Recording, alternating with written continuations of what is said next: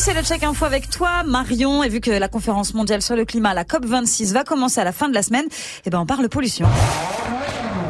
Et voilà. Je vous mets dans le game, je vous mets dans le bain.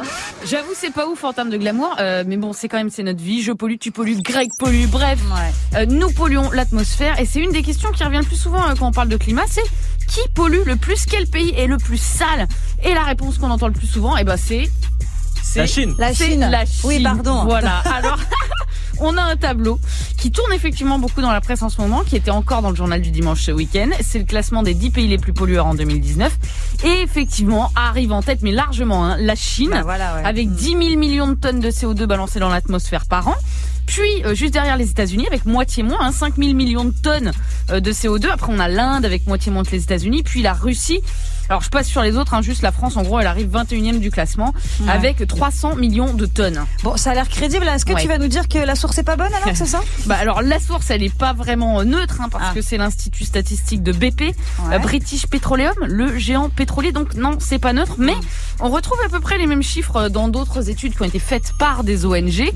La question c'est quand même qu'est-ce qu'on mesure et à quoi on compare? Parce qu'avec le classement de BP, en fait on compare euh, plein de pays comme s'ils étaient tous pareils alors qu'ils sont pas du tout comparables. Ouais, mais c'est quand même la Chine qui pollue le plus. Certes, euh, mais en Chine, il y a 1,4 milliard d'habitants. Ah ouais. Aux États-Unis, il y en a 330 millions. Voilà, c'est quand même quatre fois moins.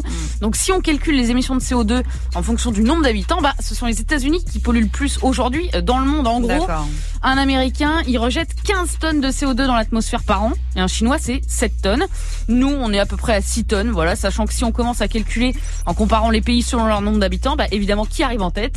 Les pays du Golfe. Oui, hein. j'allais le dire Qatar, aussi, bien sûr, Koweït, ouais. Arabie Saoudite, voilà. Et juste derrière, on a les États-Unis et le Canada. Bon, tout ça, ça veut quand même dire que nous, la France, on n'est pas les plus pollueurs. Alors, Alors, on pourrait se vanter, Bah ouais. mais euh, soyons quand même honnêtes, euh, la pollution qui sort des usines en Chine, c'est pas juste pour fabriquer des objets pour les Chinois, Ouais, hein, c'est pour fabriquer pour tous nos aussi. objets Mm. à nous, Ouais. en France, en Europe, aux États-Unis.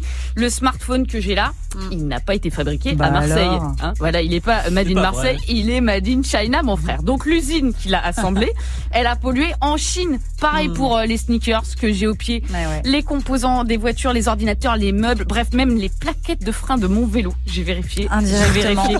J'ai Ouais. appris qu'elles ont été Oh fabriquées non. en Chine. Ah voilà. ouais, Donc bah en oui. vrai, nous Français, à cause de notre mode de vie et de nos achats, eh ben, on Mhm. pollue beaucoup plus que ce que disent les statistiques. Et à Ouais. la fin, bah, la Chine, l'Inde, le Bangladesh, l'Indonésie, bah, ils polluent surtout pour les autres à notre Bah ouais, place. bah ouais. Indirectement, on oui, pollue finalement. aussi les autres pays, donc on est ouais. responsable. Voilà, donc comme ça on a la réponse, et puis on en parlera évidemment avec euh, la COP. C'est quand la COP 26 La COP, euh alors, elle ouvre euh, dimanche. D'accord, ok. Bon, la à semaine Glasgow, prochaine, je Écosse. pense qu'on va beaucoup beaucoup parler de ce Mmh. sujet-là Ouais. aussi. J'ai hâte de voir ce qui va en sortir, surtout. Oh là là. Ah là là, je- j'ai j'ai hâte. Personne sait, personne sait. Mais il y a des trucs positifs. J'espère. Bon, on verra On tout verra ça. ça. Il y a beaucoup de choses à faire dans le domaine. Oui. Marion, on réécoute ta chronique évidemment podcast sur Yes. move.fr. On te retrouve la semaine prochaine dans Move Actu bien sûr.